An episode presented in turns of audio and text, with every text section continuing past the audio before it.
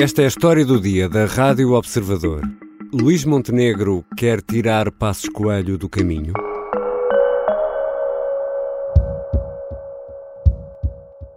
Tem Pedro Passos Coelho na sua sombra? Está, eu, eu está atrás de si? Eu já disse aqui, e vou repetir, eu tenciono recandidatar-me a presidente do PSD depois das eleições europeias. Portanto, esse para um segundo, também foi para Pedro Passos Para um segundo mandato, com vista a atingir o objetivo que me trouxe a esta função. Disputar eleições legislativas, vencer as eleições legislativas, constituir um governo e reformar, transformar o país. É isso que eu quero fazer. Em entrevista à TVI CNN, na segunda-feira, Luís Montenegro foi de novo confrontado com a sombra de Pedro Passos Coelho. O nome do ex-primeiro-ministro continua a pairar e poderá ser o mais desejado por uma grande fatia do centro-direita. Nessa mesma entrevista, o líder do PSD disse uma frase que incendiou os passistas quando sugeriu uma carreira académica ao ex-primeiro-ministro. As relações entre Montenegro e Passos Coelho já viram melhores dias? As europeias do próximo ano são uma espécie de espada que pende sobre a cabeça do líder do PSD? São perguntas para a conversa com o editor adjunto de política do Observador, Miguel Santos Carrapatoso. Eu sou Ricardo Conceição e esta é a história do dia.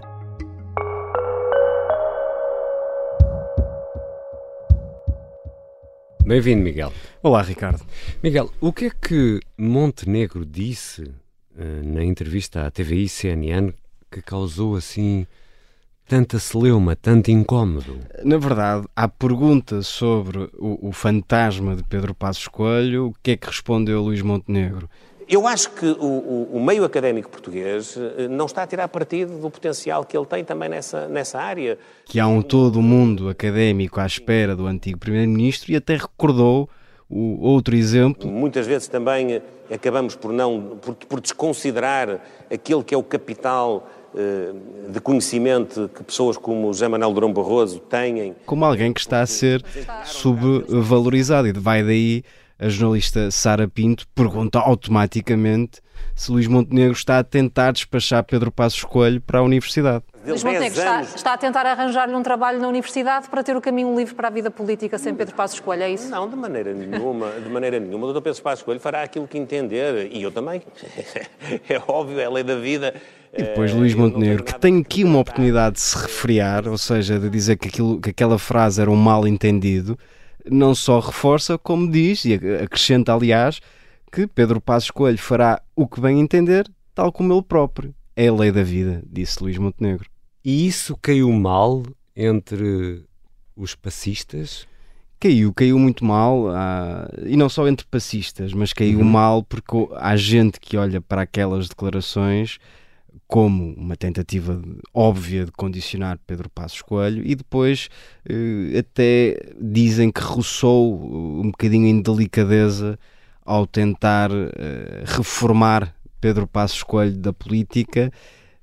É importante dizer que as pessoas próximas de Luís, de Luís Montenegro garantem que não foi de todo essa intenção, até recordam que não é a primeira vez que Luís Montenegro fala da importância do contributo académico de Pedro Passos Coelho.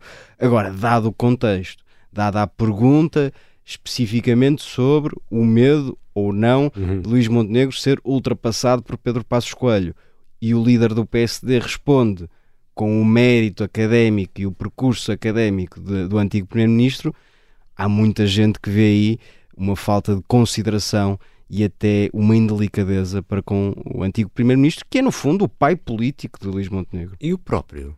O próprio Pedro Passos Coelho, tanto quanto é possível uh, dizer com alguma segurança, uh, vai manter-se em silêncio, mas não terá ficado nada satisfeito com estas declarações de Luís Montenegro. Já sabemos que no PSD existem vários grupos. Houve manifestação de algum dos outros grupos rioístas, passistas, enfim, tu conheces melhor todos os grupos. As tribos. As tribos. Uh, houve reações muito, muito diferentes e o nosso texto no Observador uh, reflete isso mesmo. Houve quem preferisse o silêncio, sabendo que a frase tinha de facto sido muito. Uh, tinha gelado o PSD.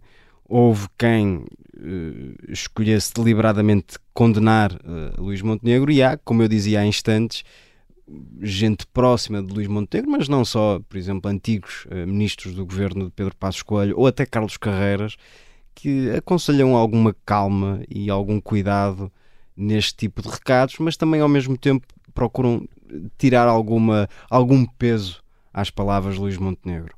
Miguel, deixa-me só voltar aqui um pouco atrás. Há pouco chamaste pai político. Uh, na relação entre Pedro Passos Coelho e Luís Montenegro? É, é, no fundo pela mão de Pedro Passos Coelho que Luís Montenegro chega ao seu lugar maior, pelo menos o, o, antes de ser líder do PSD, aquele que tinha sido o lugar de maior exposição no, no partido, que foi de líder parlamentar durante um tempo muito exigente, uh, como foi uh, o tempo da intervenção da Troika, e quando eu digo que já não é a primeira vez que Luís Montenegro tenta matar o seu pai político, nós temos de, de nos recordar daquele episódio em torno da despenalização da eutanásia. Pedro Passos Coelho escreveu um artigo de opinião que foi publicado aqui no Observador, uhum. onde não escondeu as críticas que, que tinha e mantém em relação à estratégia de, do PSD de Montenegro nesse, nesse debate, onde desafiou a direita a garantir como promessa eleitoral que ia reverter uhum. a lei assim que chegasse ao poder e tivemos depois Luís Montenegro a ser bastante duro e afirmar a sua posição em relação a, a, ao tema, uh, cortando com, com Pedro Passos Coelho. Na altura, os termos que o próprio uh, líder do PSD usou já tinham caído muito mal junto dos, dos chamados passistas. Uh, estes vieram só renovar uma hum, tensão que já é muito evidente entre Pedro Passos Coelho, Luís Montenegro e depois toda a gente que, que os rodeia.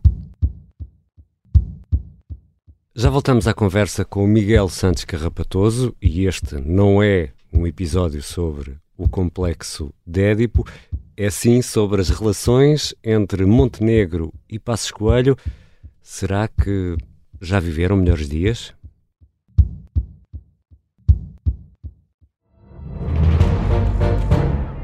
Saguei. Tirei, tirei a faca. Fui, empunhei e mesmo no momento em que. Esta é a história do homem obcecado com a infiltração do comunismo na igreja que quis matar João Paulo II em Fátima. Matar o Papa é uma série para ouvir em seis episódios e faz parte dos Podcast Plus do Observador. Estreia a 13 de maio. Os Podcast Plus do Observador têm o apoio da Kia. Regressamos à conversa com Miguel Santos Carrapatoso, editor adjunto de política do Observador.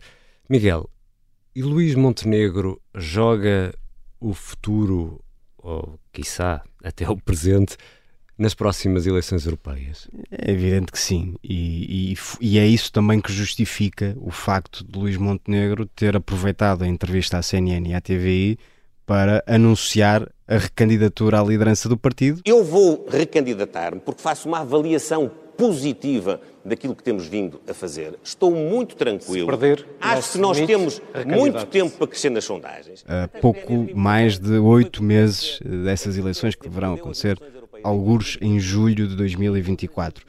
Ora, eh, é verdade que Luís Montenegro, quando chega à liderança do partido, diz que quer ser candidato a primeiro-ministro, portanto, pressupunha que iria ser recandidato no pós-europeias, e também não é menos verdade que, ao dizer que vai ser recandidato, está a condicionar todos aqueles que contam com o mau resultado nessas mesmas eleições europeias para, no fundo, aparecerem uhum. e irem a jogo. Há muita gente que conta com um sair de cena suave de Luís Montenegro. Luís Montenegro veio dizer que não deitará a toalha ao chão assim tão facilmente. E se quiseres, podemos falar dos cenários que estão em cima da mesa ou na cabeça de Luís Montenegro. Sim, uh, e também no PSD, quando falamos do PSD, falamos sempre da, da contagem de, de, espingardas. Montenegro tem tropas uh, que o aguentem nessa, nessa empresa? Terá, certamente, mas eu acho que mais do que as tropas, que é sempre um tema fascinante e, e sabes que eu gosto, gosto muito desse e, tema. E já falámos várias vezes. É verdade, é verdade. Há, há, basicamente três cenários em que, em que eh, as coisas se podem ou não uh, podem ou não acontecer. Há um cenário da vitória e aí é indiscutível que Luís Montenegro será naturalmente o candidato a primeiro-ministro uh, por parte do PSD. Há um cenário de hecatombe eleitoral nas europeias e então aí sim Luís Montenegro sairá pelo próprio pé. E há um cenário um bocadinho mais nebuloso e é neste cenário que estamos a jogar uhum. e que estes recados uh, fazem mais sentido, que é um cenário de uma derrota por pouco Uh, se bem nos recordamos, esse foi uma hipótese, essa foi uma hipótese que Luís Montenegro admitiu há um par de meses, uh, assumindo que não seria mau perder as eleições por pouco, porque seria um resultado superior ao do Rui Rio. Isso caiu pessimamente no PSD. Luís Montenegro depois corrigiu e assumiu que o objetivo é ganhar. Eu quero e vamos ganhar as eleições europeias. Mas eu estou focado em ganhar as eleições legislativas. Essas é que vão mudar o país. Mas nunca desapareceu por completo esta hipótese na cabeça de, de Luís Montenegro e de quem o, o aconselha, que é se ficar a 3, 4, 2 pontos do PS, Luís Montenegro será recandidato e, portanto, uh, os outros terão de, de, ir a jogo, sabendo que, que é uma, uma empreitada bastante exigente. E entre os outros que estão à espera está Carlos Moedas. Está, nós nunca devemos excluir uh, Carlos Moedas, embora, como já tivemos a oportunidade de explicar, o calendário para ele não seja muito fácil. Ou uhum. seja, as eleições europeias são em junho de 2024, as eleições internas do PSD seriam em julho, agosto desse mesmo ano, as autárquicas são em 2025, as legislativas em 2026. Portanto, para simplificar, Carlos Moedas basicamente teria de abdicar de ser novamente candidato à Câmara de Lisboa, correndo o risco de, ganhando, primeiro ganhando uh, as eleições internas, depois vir a perder as legislativas. Portanto, esse é um risco real que uhum. existe uhum. e que está na cabeça de Carlos Moedas, que vai mantendo um tabu, uh, recorrendo a frases muito criativas. Esta, esta semana teve mais uma oportunidade de desfazer o tabu e não, não fez, portanto, isso tem um valor político. Uh, a entrevista à SIC Uh, depois de jurar lealdade a Luís Montenegro, disse o seguinte: O meu futuro é o presente, é estar aqui na Câmara Municipal de Lisboa. Portanto, isto é, é todo um tratado de política palaciana e muito interessante. Uh, portanto, sim, devemos contar com Carlos Moedas, sabendo que o calendário para ele é quase impossível. E no texto que assinas e que está publicado no, no Observador, há uma citação interessante de uma das fontes com quem falaste, Miguel, que diz que uh, queríamos um Top Gun e saiu-nos um Hamlet. Pegando nessa citação, Passos Coelho poderá avançar contra Luís Montenegro? É uma frase de um rioísta muito divertido com esta divisão na família passista e que diz que venderam-nos, portanto, Luís Montenegro uh, vendeu-nos ao partido a ideia de que vinha aí um Top Gun, um filme cheio de ação uh, e cheio de, de, heroísmo, e acaba por uh, sair uma tragédia como o Hamlet, de segunda categoria, naturalmente, uh, diz o crítico, diz o rioísta em questão.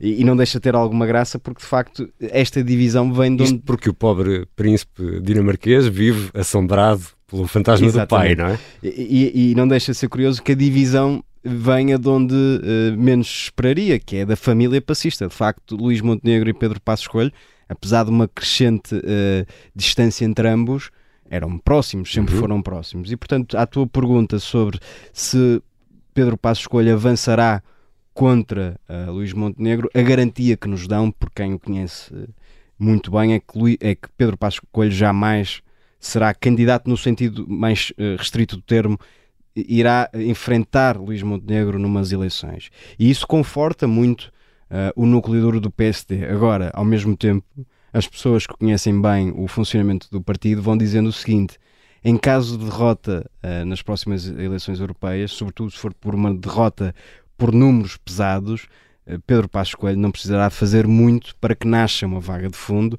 e para que Luís Montenegro automaticamente perceba que não tem condições para, para continuar no cargo. Portanto, Pedro Passos Coelho não terá, se isto tudo se verificar, atenção, e partimos sempre claro. num cenário de hecatombe, o que não é certo, claro. nem sequer é muito provável, mas se isso acontecer, bastará um sinal de Pedro Passos Coelho para que o partido vir por completo. Até há uma frase no texto que é muito elucidativa das pessoas que desejam esse regresso, que é se Passos quiser ir, passa um caminhão por cima de Montenegro.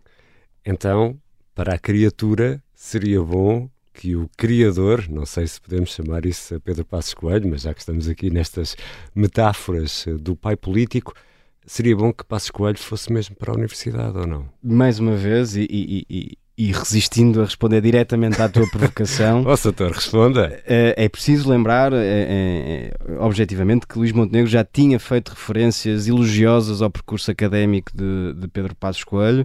Eh, notar também que as pessoas que acompanham o, líder, o atual líder do PSD tentaram relativizar este momento dizendo que era um elogio genuíno Uhum. e absolutamente Que lhe convicto, saiu mal. que lhe saiu mal, porventura, mas respondendo à tua pergunta, naturalmente era muito melhor para Luís Montenegro libertar-se desta sombra muito pesada, porque é quase, e nós falávamos disso há, há- uns programas numa das edições da História do Dia, porque é quase um mito sebastiânico, é Uhum. impossível combatê-lo.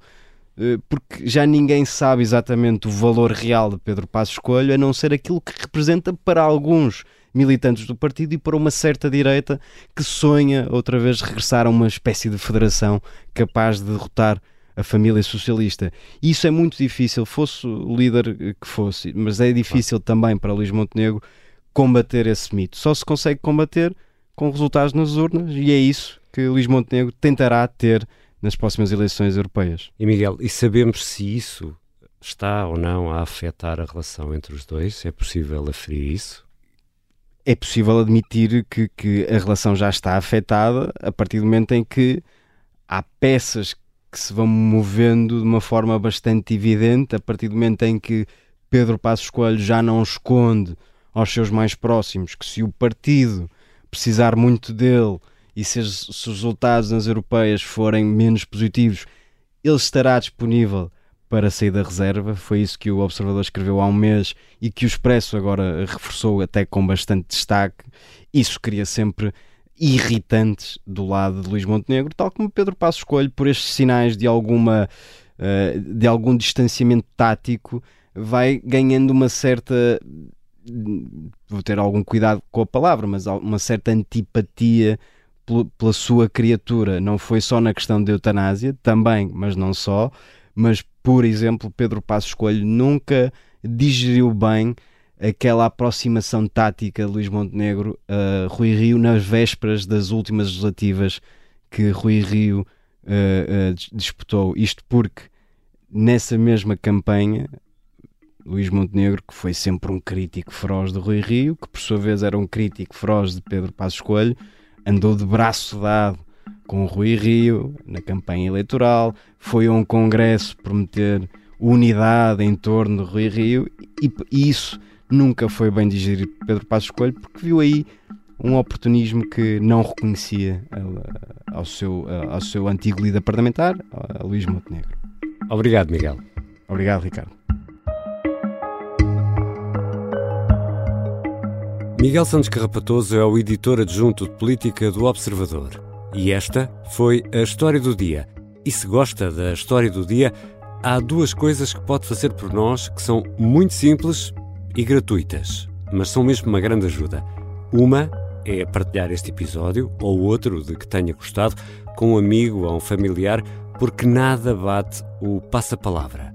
E a outra coisa, também ela muito simples, é clicar em seguir. Seguir a história do dia no site ou na plataforma onde houve podcast. E também estamos disponíveis no YouTube. A sonoplastia é do Diogo Casinha, a música do genérico do João Ribeiro. Eu sou o Ricardo Conceição. Até segunda.